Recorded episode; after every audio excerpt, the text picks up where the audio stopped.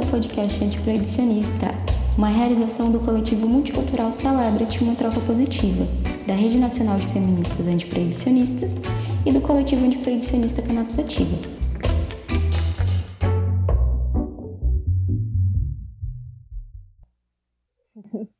A problemática da, do avanço da, da cannabis aqui no país é que ela tem um acesso muito restrito, né?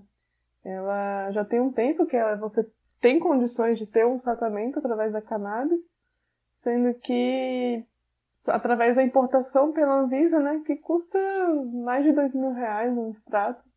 E quem é que tem acesso a isso? E eu gosto de pegar muito nessa tecla, tipo, agora, a gente pensando num, num, numa produção aqui brasileira, né, e você dá aquele respiro, poxa, vai, vamos ter uma saída. Aí vem uma empresa e quer patentear o CBD brasileiro por 20 anos. Então, então assim, o Brasil adora complicar as coisas, né? Esse lance de querer você querer isolar, porque uma planta não pode ser patenteada. Então, o que eles fazem? Eles querem isolar os componentes da, da, da cannabis, da maconha, para poder patentear, para você ter um, um monopólio, né, de uma empresa de para poder vender aquilo num preço muito alto. Isso, isso botou em risco até a vida de uma associação aqui, vizinha da gente, né, da Paraíba, a Abrace. E estamos aí, né, pressionando para isso não acontecer, porque isso é, é, é, injusto, né? E a gente precisa de, de um acesso, tanto para o recreativo quanto para o medicinal, é, independente da escolha do uso, é, como vai ser esse acesso? E como é que a gente vai ter o acesso a essa, essa, a essa cannabis? Então a gente precisa muito focar no, no autocultivo, né? Ou então nas associações, que ainda assim é um meio um pouco mais barato de você conseguir. E o cenário no Brasil não, não tá tão feliz com, esse, com essa briga dessa patente, né?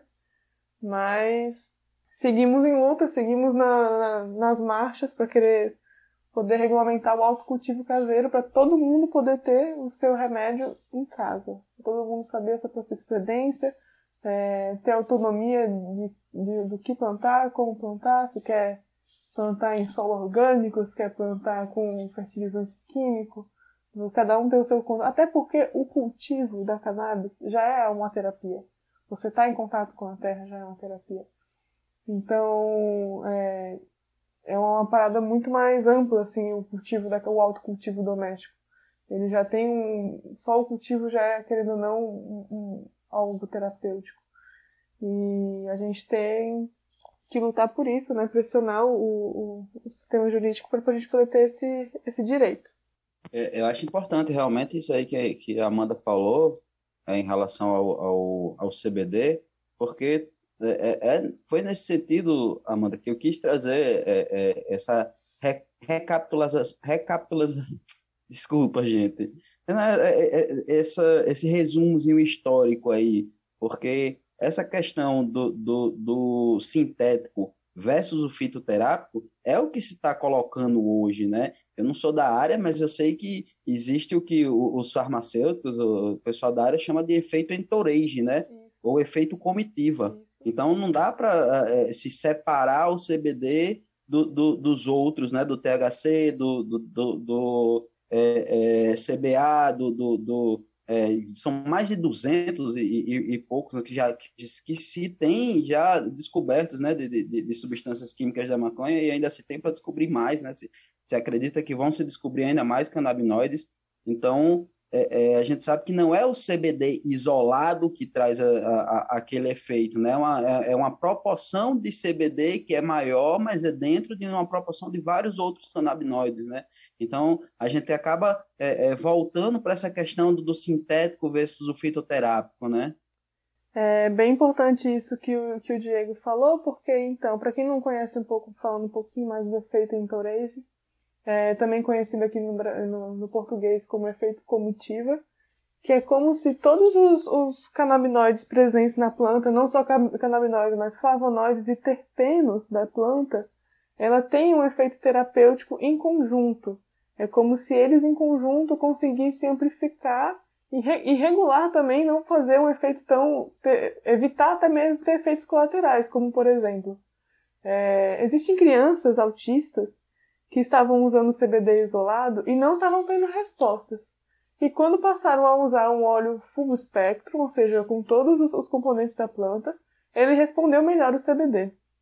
Existem, por exemplo, o Sativex, que ele já é mais pro THC, se ele é um isolado de THC e pode fazer mal para uma criança, pode ter efeitos é, muito é, exagerados, né, de epilepsia e tudo mais. E se você for usar um óleo full espectro com o CBD, com todos os terpenos, esse efeito já não, já não acontece. É como se esse efeito comitiva ele calibrasse no seu sistema endocannabinoide para não ter nem excessos e nem faltas. Por isso a importância que a gente tem de falar que a planta por si só toda é medicinal. Eu adoro Siddhartha, que ele fala como até uma questão religiosa, assim. A planta ela não tem todos os canabinoides ali à toa. Então, para que, que a gente vai segregar tudo ali e querer fazer um medicamento daquilo? Se ela é tão importante por si só e completa. E existem casos até mesmo de muitos, muitos efeitos colaterais, às vezes, com esses, esses canabinoides sintéticos e isolados. Coisa que não se tem com a planta full spectrum. Então, aí que vem a importância da gente boicotar mesmo, vou falar essa palavra da indústria farmacêutica, e, e pensar nas associações e no, na autonomia também da, do paciente de ter o seu remédio em casa. Eu vou, eu vou apertar nessa tecla até o final aqui desse podcast. e um, até um dos avanços, assim, né, que a gente vê é que, querendo ou não, a gente vem tendo a liberação de algum habeas corpus, algumas famílias vêm, né, é, conseguindo esse direito desse autocultivo. E aí até uma questão que para mim fica quando me voltando também para as outras substâncias, né? Uhum. E aí onde é que está o direito, por exemplo, das pessoas se tratarem com outras substâncias também que hoje são ditas ilegais, mas que vêm se desenvolvendo diversas pesquisas científicas que mostram suas é, seus bons resultados, é, uma diminuição, um, é, um tratamento menos invasivo, é, com menos efeitos colaterais e tudo mais. E aí eu queria até é, saber se essa defesa, essa argumentação que é feita, né? Esse habeas corpus que é liberado para uso medicinal da cannabis, se ela pode ser utilizada também para uso dessas outras substâncias ditas ilegais, mas que vem se desenvolvendo cada vez mais. Bom, gente, em relação à questão jurídica, né, em relação a esse habeas corpus, a gente vê que já é tendência que no país todo já tem exemplos de decisões judiciais através da Justiça Federal liberando, né, a, às vezes o, ou a importação às vezes, a, a própria, o próprio cultivo da cannabis para tratamento de saúde, pra, em relação a várias, a várias doenças. A gente já vê isso relativamente bem consolidado. Mesmo que a gente vê, às vezes, algumas decisões colocando certos entraves, acredito que até, até uns meses atrás houve, houve uma dificuldade em relação à associação de, da Paraíba, né? acho que é a Abracrim, teve que entrar com recurso no, no tribunal regional para conseguir continuar o fornecimento dos seus associados, a gente vê uma certa consolidação desse entendimento.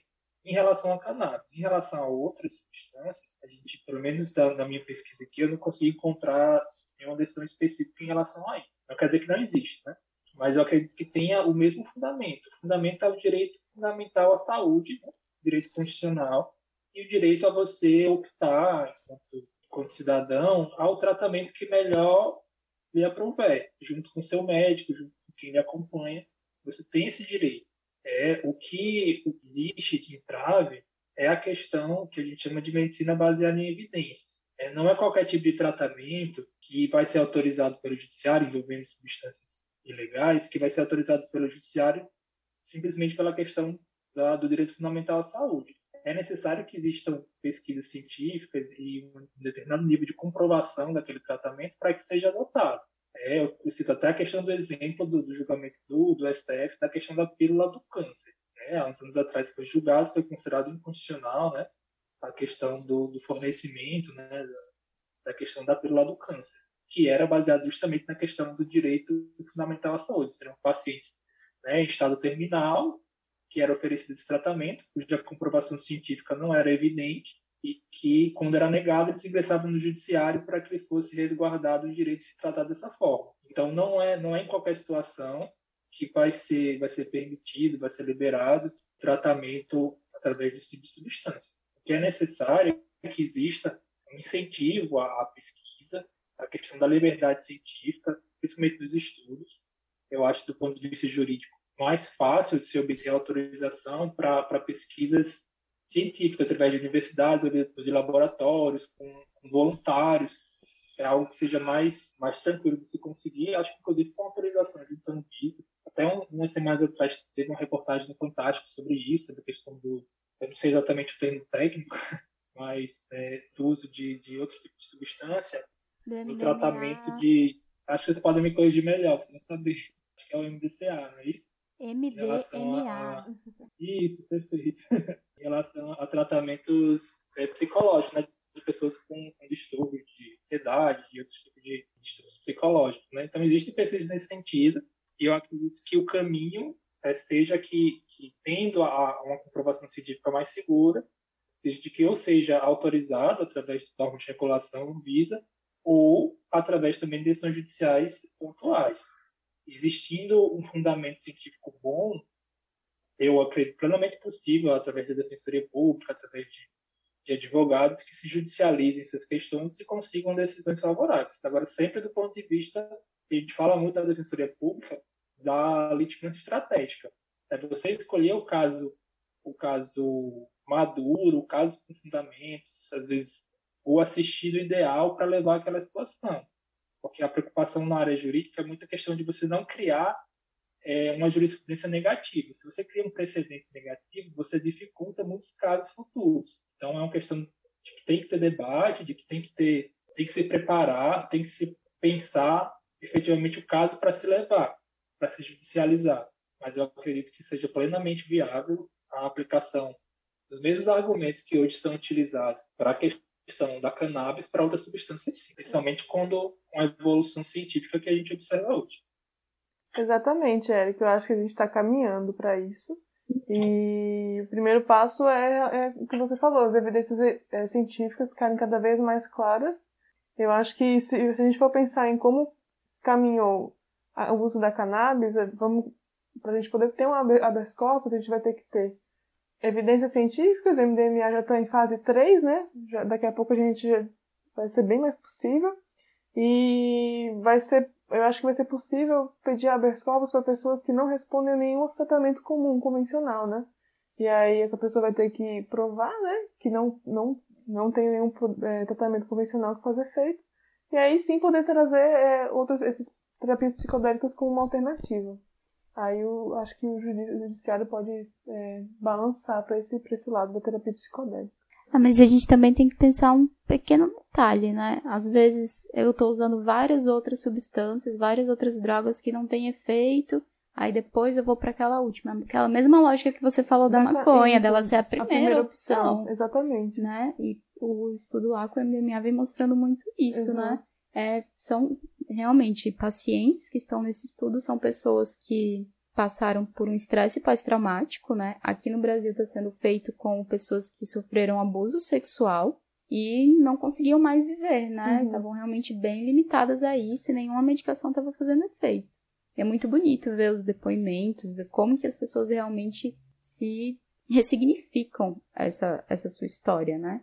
E aí, quando a gente também vê esses estudos, a gente vê até o Diego falou, né, um pouco sobre essas questões do como a proibição ela também foi um retrocesso na pesquisa, né? A gente com ficou certeza. vários anos parado com esse momento e aí volta a caminhar, volta a caminhar, mas esse tempo que ficou parado, as drogas que foram desenvolvidas, elas são realmente seguras, não, né? Não, como não. foram essas pesquisas? Então existem algumas outras pesquisas que falam que existem as drogas psiquiátricas, elas não são drogas tão seguras assim. 60, tem um estudo que fala, eu acho que é uns 60% das, das drogas que foram lá estudadas e colocadas no mercado, que são voltadas para tratamentos psiquiátricos, elas têm um risco muito alto. Então, assim, por que, que eu vou colocar um paciente em risco se eu tenho algo que é muito mais tranquilo de ser cuidado? Essa é a problemática, essa é a problemática. A problemática é a indústria farmacêutica aí, né? No caso, como a gente estava falando. Exatamente, exatamente. E eu acho que a gente até, esses recortes que a gente falou agora, vem muito de como que a gente pode discutir como que o proibicionismo ele afeta, né, a mente, a dinâmica, a forma de pensar e de agir das pessoas, né?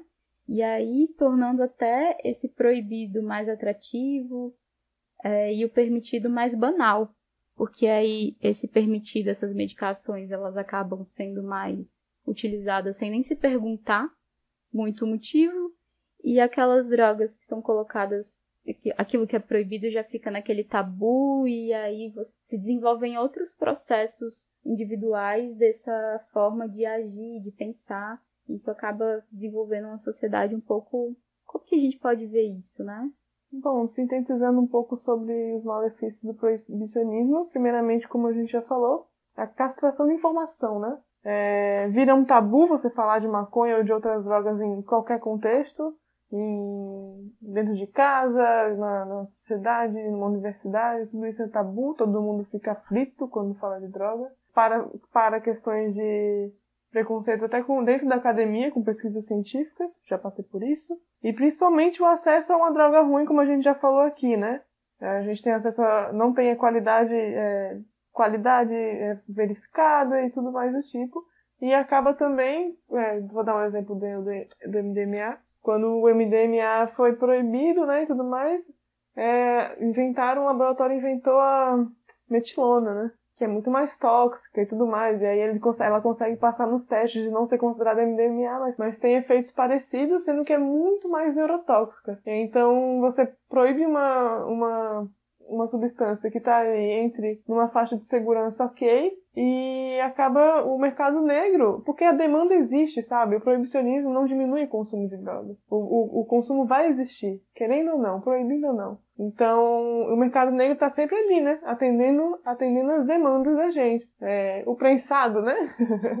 o prensado, ele, ele existiu justamente para você diminuir o espaço um, para transportar uma planta, é, uma planta volumosa em uma menor quantidade, né? Um quilo de uma planta solta ocupa isso aqui, enquanto que um quilo de prensado é um, um tijolinho. Então, e o prensado acaba acumulando fungo não circular naquele, naquele tijolo, então fungo, bicho que você nem vê o que eles prensam, não tem questão de qualidade. Então, tudo isso o proibicionismo acaba, o usuário acaba se prejudicando. E é isso, acho que o, que o Eric pode falar um pouquinho também sobre a questão de, de como o proibicionismo acaba afetando é, a guerra às drogas, né? Como isso também pode ser prejudicial nessa questão mais jurídica, assim. Sim, é, gente. A gente sabe que a, sociedade brasileira é uma sociedade muito conservadora ainda, muito cheia de preconceitos e de mitos em relação à questão, à questão das drogas. Eu acho que o principal exemplo assim, que a gente pode dar é a diferenciação entre o tratamento que se dá ao usuário, por exemplo, de cannabis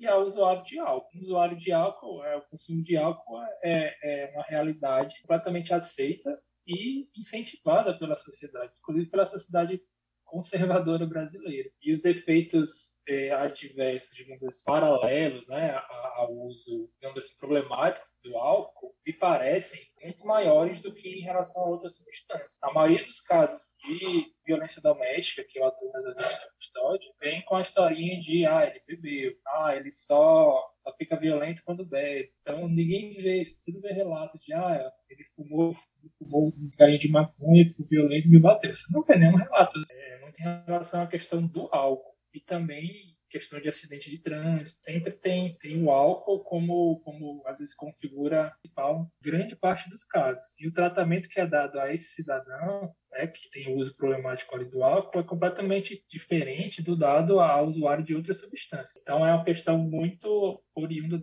do proibicionismo. Né, da marginalização do usuário de, de, substâncias ilícitas. E aí, sobre o ponto né, que a gente está debatendo, a questão de como o proibicionismo afeta comportamento e a mente das pessoas, eu acho, acho interessante a gente começar um pouco sobre a questão da contracultura é, relacionada à, à, questão da, do comportamento ligado a, ao, ao tráfico, né? ao tráfico de drogas, a, contra, a contracultura da, das periferias, a questão das músicas, né? a questão é, do estilo de se vestir, a questão da cultura da ostentação tudo isso é muito ligado à, à cultura do proibicionismo. Dentro da, da, das periferias e das favelas, as pessoas começam a se atrair pelaquela, por aquela cultura, principalmente pela questão de que, de que a venda, por ser muito lucrativa, ela lhe dá uma assistência social e econômica muito grande. Você termina tendo muita influência naquela comunidade por ser às vezes chefe, às vezes tem uma posição é, superior ali naquela, naquela comunidade. Não? Então, termina se criando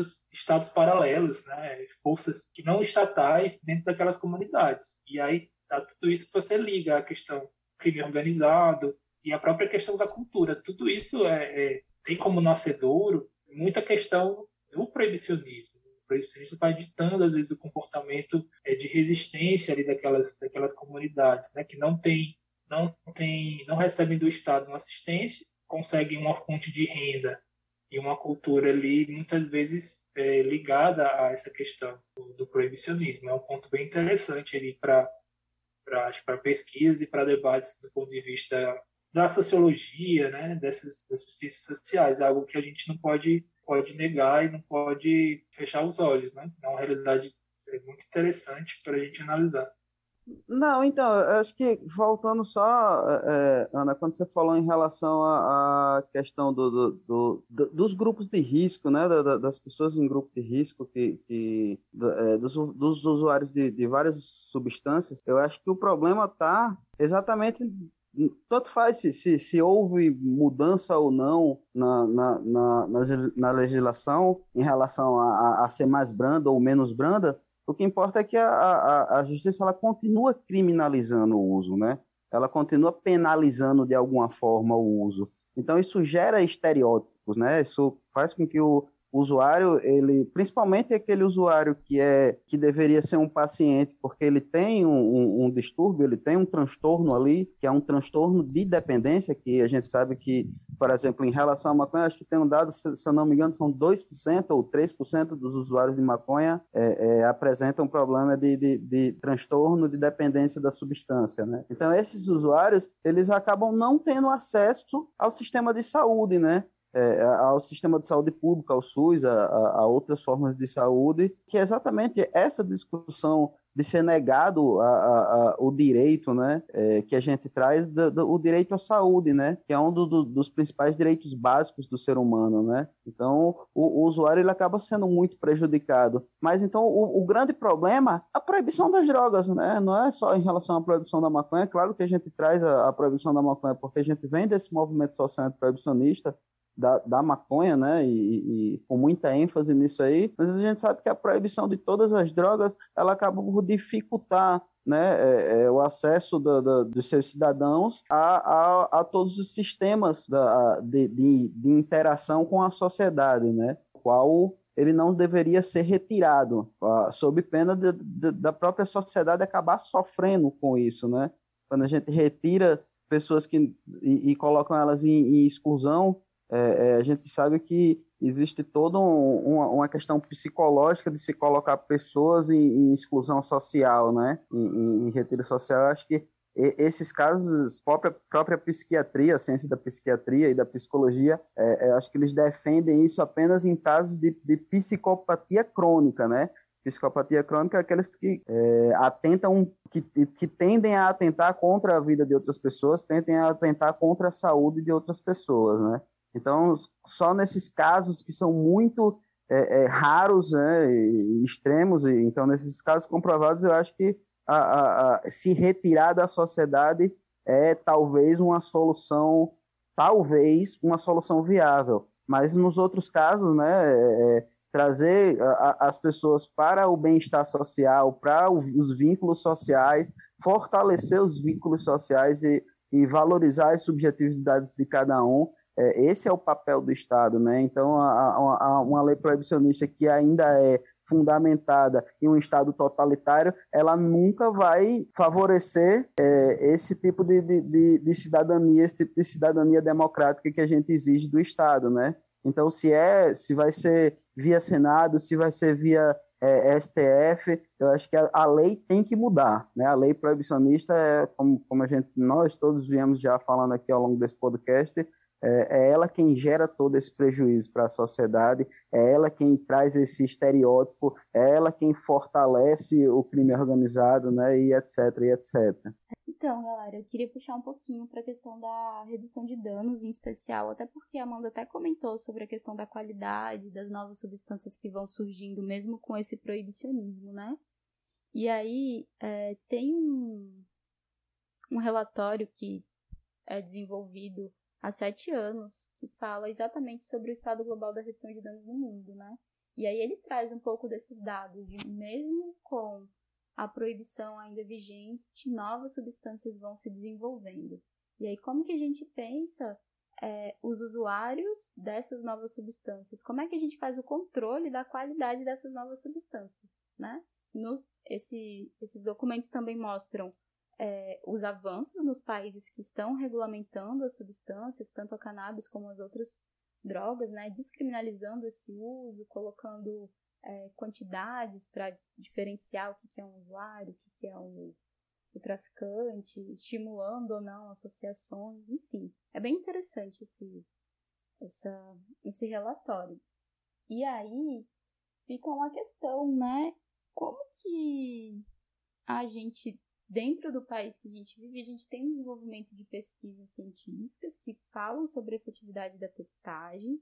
Ela é uma atividade que está relacionada ao desenvolvimento de uma política de redução de danos, né, pelo recorte educacional que ela proporciona, porque é ali no momento onde a gente vai testar aquela substância que o usuário vai usar, a gente vai ter um, uma base para dizer o que pode ser qual, qual é o efeito esperado do que ele vai utilizar, se realmente é o que ele está esperando, ou se é um análogo, é um primo, que pode dar um efeito não tão legal assim, gerando então uma real autonomia. Mas e aí, como que fica isso dentro do, do direito, né? Quando a gente atua nos eventos, essas ações, essas atividades, existem algumas inconsistências nas leis que podem desfavorecer essas práticas. E aí, Queria saber se o Eric consegue falar um pouco sobre isso, para que a gente também faça esses recortes dessa autonomia, desse controle da qualidade dessas substâncias usadas e de como isso colabora com esse direito à educação efetiva. É, pra, vou explicar um pouquinho da situação que nós, como redução de danos, passa, né? Para Eric entender poder meio que auxiliar a gente assim. É, a gente trabalha com testagem, né? Na, na, na redução de danos, a gente atua nos eventos, né? E a gente tá, trabalha com isso, a gente defende isso, mas ao mesmo tempo a gente, em alguns pontos, é meio julgado, assim, porque a gente pode. Dizem que a gente pode estar correndo risco, né? Porque a gente está ali lidando com a substância em si, estamos testando substâncias. Até o que aconteceu ano passado no carnaval em Recife, Sim. com o pessoal da Escola Livre de Redução de Danos. Eles iam oferecer testagem, mas aí a polícia chegou lá e disse que não podia mais. Isso aconteceu em Pernambuco, né? Uhum. Mas ao mesmo tempo, no mesmo ano, né? No final do ano para o início do ano, a gente teve um stand de testagem no maior festival de música eletrônica da América Latina, que foi o Universo Paralelo, e que foi a tese de doutorado de uma companheira nossa da, que também é redutora de danos lá em São Paulo. Aí fica todo esse. Como é esse recorte aí? O que, que realmente está na lei que nos protege e que não nos protege, né? Porque estamos lidando com usuários. Estamos lidando com droga, sim, mas a gente está lidando com cada usuário, com a sua droga, com quantidade de consumo, né? É, gente, eu, eu entendi a, a dúvida de vocês. Assim, é uma situação que eu, que eu entendi como delicada. Porque, veja, é, existem várias, vários dispositivos legais, principalmente na lei de drogas, que podem ser, que a, a, algumas atuações com a RDD podem se enquadrar. Veja, mesmo sem o fornecimento e a venda é, da substância por quem participa, existem algumas condutas que, que poderiam ser enquadradas. Porque na lei de drogas, o que está criminalizado não é apenas a disponibilização com objetivo de lucro. A própria disponibilização gratuita, seja em roda de amigos, seja para consumo conjunto, também é considerado crime. Não é a questão do artigo 28. Já é crime que daria a possibilidade de uma, uma prisão é, privativa de liberdade. Mas a gente destaca aqui principalmente a previsão do artigo 33, é, parágrafo 2 que é a questão da indução, instigação ou, ou auxílio a alguém ao uso devido de droga. Então, numa análise abstrata, né, pela, pela interpretação da lei é, em comparação com, com algumas das atividades dos grupos de, de redução de danos, principalmente essa questão da, da testagem de substâncias, podem sim em tese, ser enquadradas como ou como alguma dessas figuras, né, como, como a questão da porte de droga, de droga para consumo pessoal, como também a questão da indução da investigação do auxílio, que apesar de ter uma pena bem menor do que a, a pena do artigo 33, que é o artigo referente ao, ao, tráfico, digamos assim, mais comum, né, que seria a questão da venda, ainda assim tem a previsão de uma, de uma pena aqui privativa de liberdade. O que a gente pode, pode citar no, no ponto de vista para uma análise concreta daquela situação é porque, assim, no direito, eu costumo sempre, sempre quando eu converso sobre isso, dizer assim que no direito não tem sim nem não absoluto, né? Tudo depende. As nossas respostas sempre são depende da situação. Precisa ser analisado a questão da intenção, a questão que a gente chama, termo jurídico, dolo, né? O dolo de você estar praticando alguma daquelas, daquelas condutas previstas na lei. E isso pode, pode afastar, assim, no caso concreto, a configuração de algum crime. Principalmente porque a própria lei de drogas também, a, a portaria 1028 de 2005 do Ministério da Saúde, tratam de algumas políticas. Que eu lembrei nessa questão, como que quando a gente pensa o artigo 18, né, o inciso terceiro, fortalecimento da autonomia, da responsabilização individual em relação ao uso dessa droga, é, atividades de prevenção estão relacionadas à redução dos fatores de vulnerabilidade e risco para a promoção e o fortalecimento dos fatores de proteção. Então, assim, a testagem é isso. Ela é exatamente um uma ferramenta que colabora com essa promoção e fortalecimento dos fatores de proteção. E aí. Com certeza, sim. É como eu digo, não, não existe, não vai existir uma resposta concreta e específica. Provavelmente não, não vai ter nenhum precedente judicial em relação a essa situação. Existem vários argumentos que podem ser utilizados, por exemplo, em concreto, numa defesa criminal. Mas vamos, vamos separar um pouquinho as atividades, né? Em relação aos eventos, né, essa parte de debate, de orientação, isso já fica muito mais tranquilo, porque vai partir muito daquela questão da liberdade de pensamento, de manifestação é, científica também. E a gente tem um precedente importantíssimo, que é o precedente da Marcha da Maconha na ADI 4278 de 2011 do STF. Então, debates públicos, palestras, é, estudos, tudo isso fica resguardado de uma forma que a gente pode dizer bem, bem segura é, no tocante à, à, questão do julgamento lá da Marcha da Maconha e a questão da liberdade de, de pensamento. As questões relacionadas à distribuição de kits para o seguro, o, o, próprio auxílio, né, o atendimento ali na hora a, ao usuário que está enfrentando algum, algum efeito adverso, também já, já fica muito mais ligado na questão é, da assistência à saúde. Existem, né, tanto na lei de drogas quanto na, na portaria da, da, do Ministério da Saúde, que é a portaria 1028 de 2005, alguns, algumas formas de ações dirigidas a, a essa questão da, da, prevenção e também do, do, da redução de danos. Inclusive, a própria portaria fala que é dever do Estado fornecer insumos para evitar é, aquela questão de compartilhamento de seringas e outros problemas que podem advir da, da questão do uso ali sem, sem orientação, sem a segurança maior.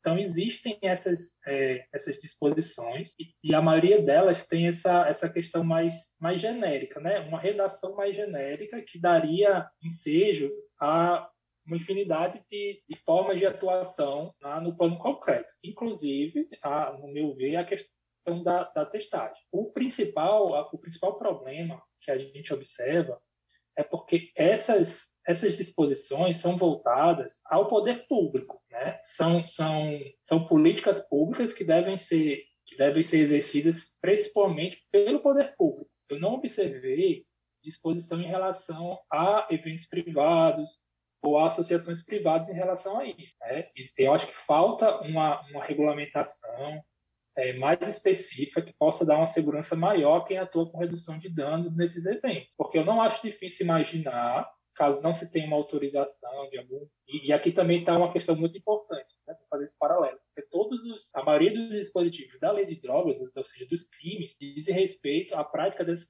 sem autorização ou em desacordo com determinação legal regulamentar.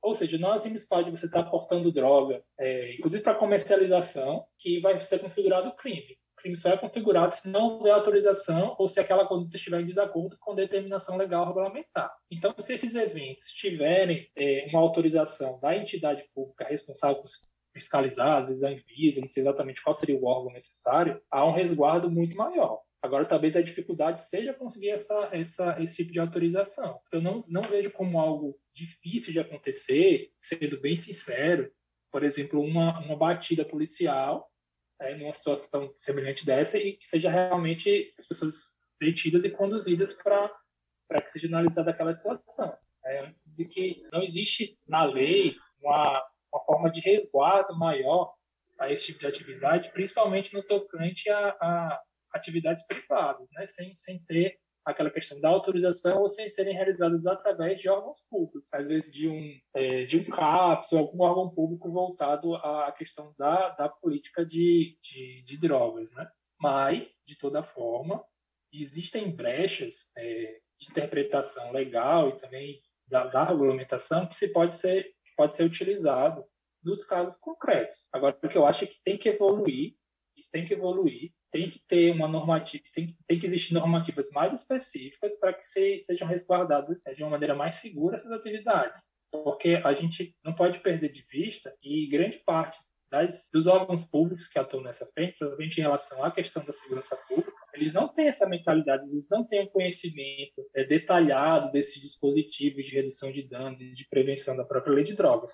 Então é um debate bem interessante que pode sim se, se conseguir uma questão positiva é, na jurisprudência, mas que eu acredito que no momento atual de evolução desse debate é, na área tanto de segurança pública quanto na área jurídica é algo muito incipiente ainda, para que se, que se usem esses dispositivos para se, excluir determinada é, tipificação em relação a alguns pontos de drogas. Sendo bem sincero, aqui do ponto de vista de um defensor público, é, é algo que, você, que se precisa tomar um, cuidado muito grande. Eu não sei é, espe especificamente em relação a esses eventos grandes, como é que se, se atua na prática. Se consegue, se existe algum tipo de autorização, se as autoridades públicas da região são comunicadas, existe alguma situação nesse sentido. Caso exista, caso exista autorização, aí é um caminho muito mais simples do ponto de vista da defesa porque os próprios artigos falam, né, como eu já disse, é, em, relação à questão da ausência de autorização.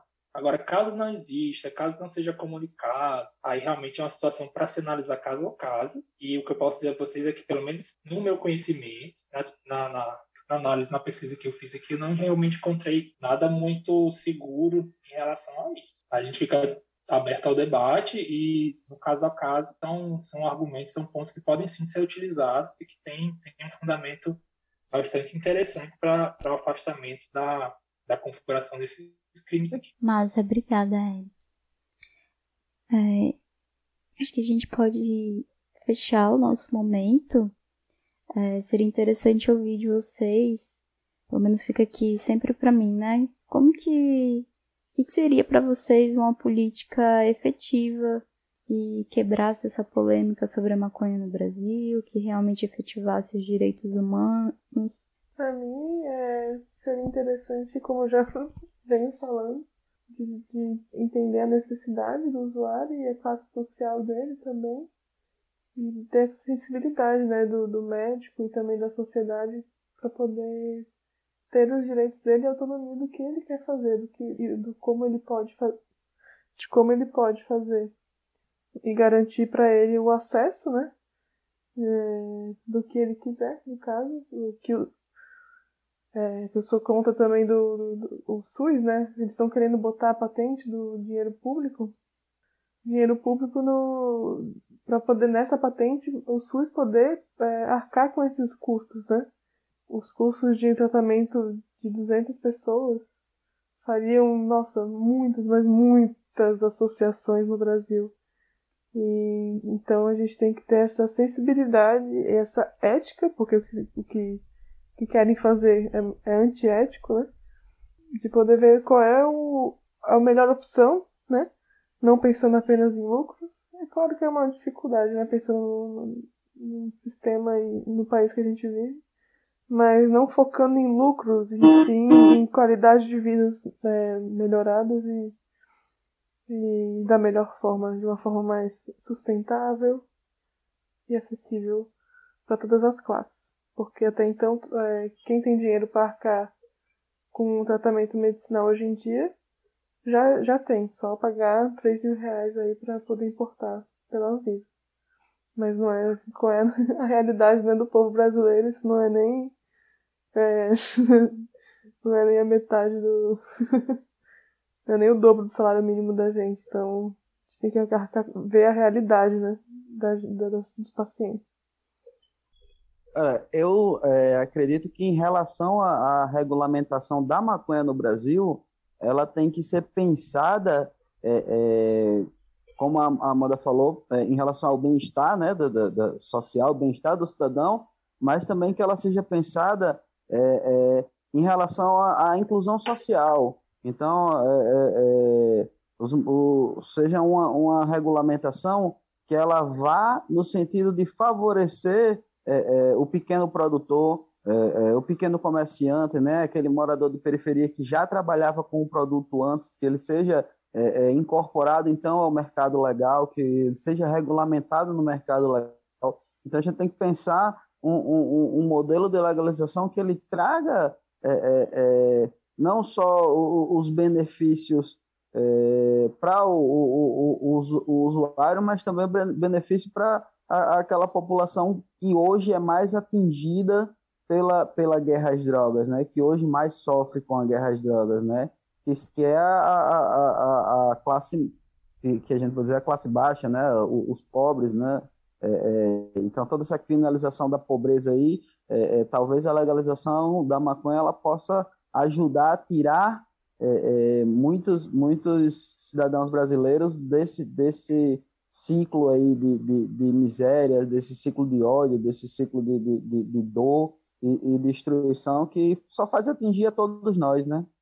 É, gente, em relação a essas perspectivas, é, a gente vê avanços, mas como vocês estão, estão comentando muito sobre a questão da regulamentação, né, do uso medicinal e do, do plantio próprio, de, de associações, de comunidades, eu não sei se que na nossa realidade brasileira atual é algo que está muito na pauta, do ponto de vista legislativo principalmente. O que a gente observa no mundo, é, muito dessa evolução, infelizmente, não parte até da questão do, do antiproibicionismo, principalmente em relação à cannabis, mas parte muito do interesse empresarial. Existe, existe nos Estados Unidos, inclusive, fundos de investimento referentes a, a empresas que exploram a cannabis. Então, é um interesse capitalista é, interesse empresarial que acaba, através dos lobbies, influenciando né, os governos locais no sentido da exploração, da, da liberação. É algo que está partindo também desse ponto de vista capitalista, porque é um mercado que já é bilionário e que,